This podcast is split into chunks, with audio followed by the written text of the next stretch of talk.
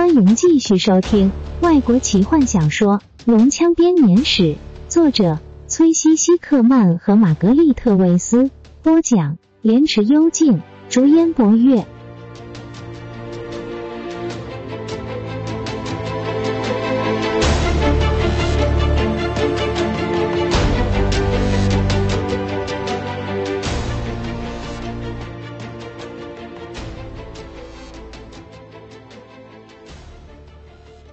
恶龙展开翅膀，在塔西斯城上空飞舞着。龙人大军则在底下搜寻着塔西斯城。龙骑将很快便会召回他们，准备下一场的战斗。但此时他们可以好好的休息了。他们在空中制造出来的炙热上升气流中好好的漂浮着，狩猎着那些胆敢出现在街道上的愚蠢人类。红龙在空中翱翔着。保持整齐的编队飞行，跳着死亡之舞。现在特莱恩上没有任何力量可以阻止他们，他们知道这点，也尽情的享受着胜利的欢愉。但有些时候，还是会有状况打搅他们的飞行。刚刚就有一个中队的队长收到了在某个旅店废墟旁发生战斗的报告，一个年轻的雄龙领着整个中队到了现场。嘴里喃喃咒骂着地面部队的无能。当龙骑将是一个无能懦弱的大地精时，你能期待些什么呢？这个大地精甚至连亲自观看攻陷这种软绵绵的城市都不敢。红龙叹口气，回忆起蒙敏娜骑在派洛斯背上，亲自领导着他们时的光耀，他才是一个名副其实的龙骑将。红龙心不在焉的摇摇头。他现在可以清楚的看见那边就是现场。他命令队员停留在空中，自己俯冲下去仔细调查。你给我停下来！红龙刹住自己俯冲的式子，惊讶的抬头望去。这声音十分有力、清晰，而且是从一个龙骑将口中发出来的。他并不是头德，虽然这个龙骑将披着厚重的斗篷。闪闪发光的盔甲和面具，但从声音就可以分辨出来，他是个人类，不是地精。这个龙骑将是哪里来的？又是为何而来的？因为红龙惊讶的发现，他骑在一只蓝龙身上，身旁还有许多只蓝龙跟随。大人，您的命令是？红龙严肃的问。您并不是管辖这块土地的龙骑将。有什么权利命令我？人类的命运是我的任务，我不需要考虑这发生在哪一块土地上。龙骑将回答：“我的力量就足以命令你，骄傲的红龙。我命令你俘虏这些人，我要盘问这些人，把他们抓来给我，你会得到应得的赏赐的。”你看，一只年轻的雌红龙说：“失误兽。”龙骑将发出了一声混合着不悦和惊讶的低呼。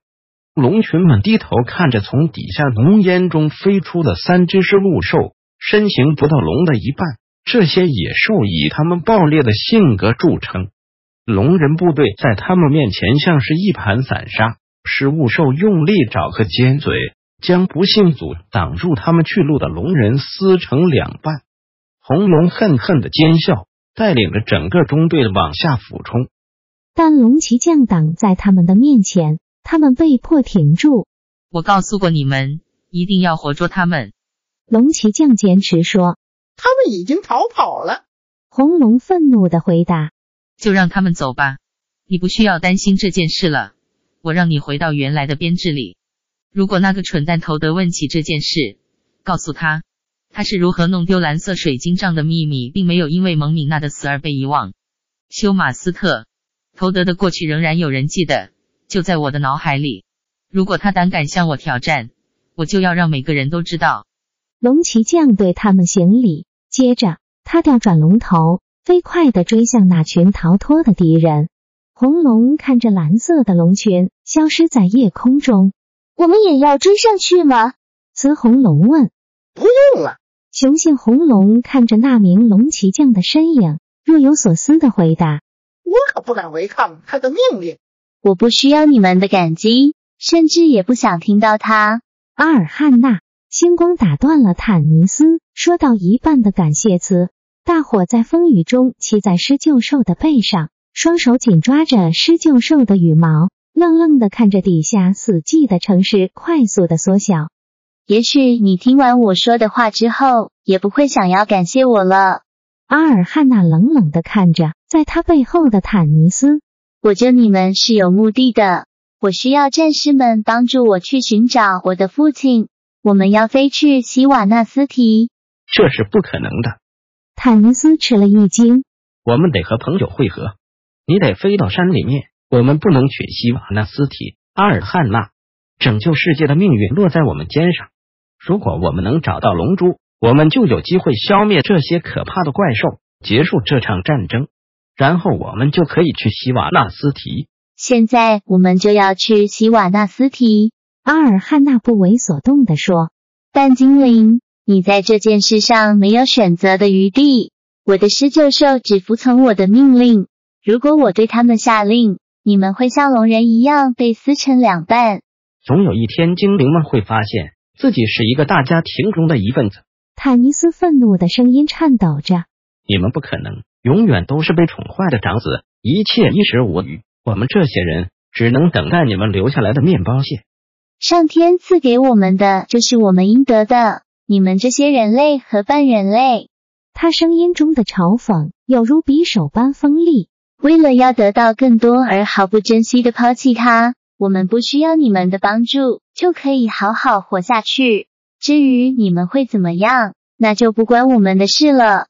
现在你看起来并不太排斥我们的帮助吗？我会好好赏赐你们的。阿尔汉娜回答。希瓦纳斯提里面所有的钢铁或是珠宝都不足以。你们要找的是龙珠，没错吧？阿尔汉娜打断他的话。我知道其中一颗在哪里，就在希瓦纳斯提。坦尼斯眨眨眼，有一段时间他不知道该说些什么。龙珠让他想起朋友的现况。史东呢？他问阿尔汉娜。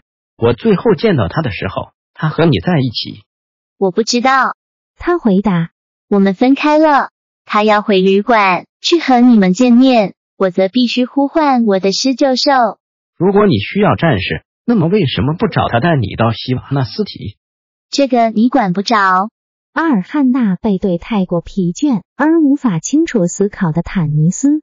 坦尼斯接着从狮鹫兽鼓动翅膀的声音中听到了人类的叫喊声，是卡拉蒙。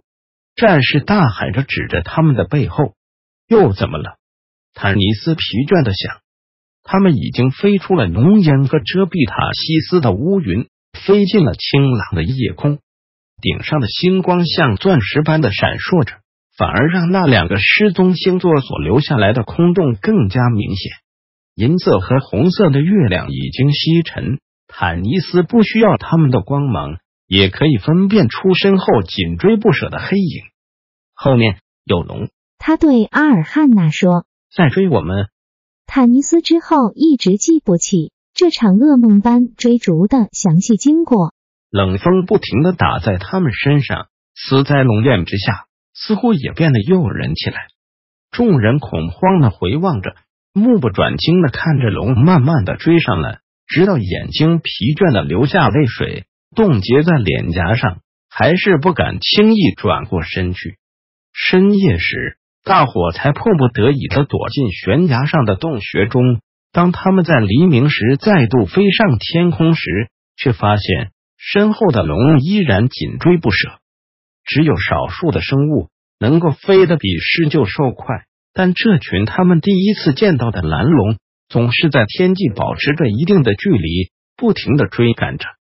逼得大伙只能在疲倦的狮鹫兽晚上被迫要休息的时候，跟着一起躲藏。食物也不充足，只有阿尔汉娜带着一些。Quit pot，这是一种晒干的水果制成的干粮，虽然可以让人支撑下去，却对腹中的饥火没有什么帮助。即使是卡拉蒙，也因太过疲倦而没有办法吃下什么东西。坦尼斯记忆中唯一深刻的是在他们旅程第二天所发生的事。他正在告诉萤火旁的大伙，有关泰斯在塔西斯大图书馆中的发现。一提到龙珠，雷斯林的眼睛立刻泛起异彩，他的面孔被一种发自内心的光芒照亮。龙珠，他低声说：“我想你应该知道这些东西。”坦尼斯问：“他们到底是什么？”雷斯林没有马上回答。他紧紧裹着他和哥哥的斗篷，尽可能的靠近萤火取暖，但他瘦弱的身躯仍然止不住的发抖。法师的金色双眸看着坐离众人远远的阿尔汉娜，后者决定和他们同住一个洞穴，但却仍不屑和他们交谈。但无论如何，他似乎半转过身，注意的听起来。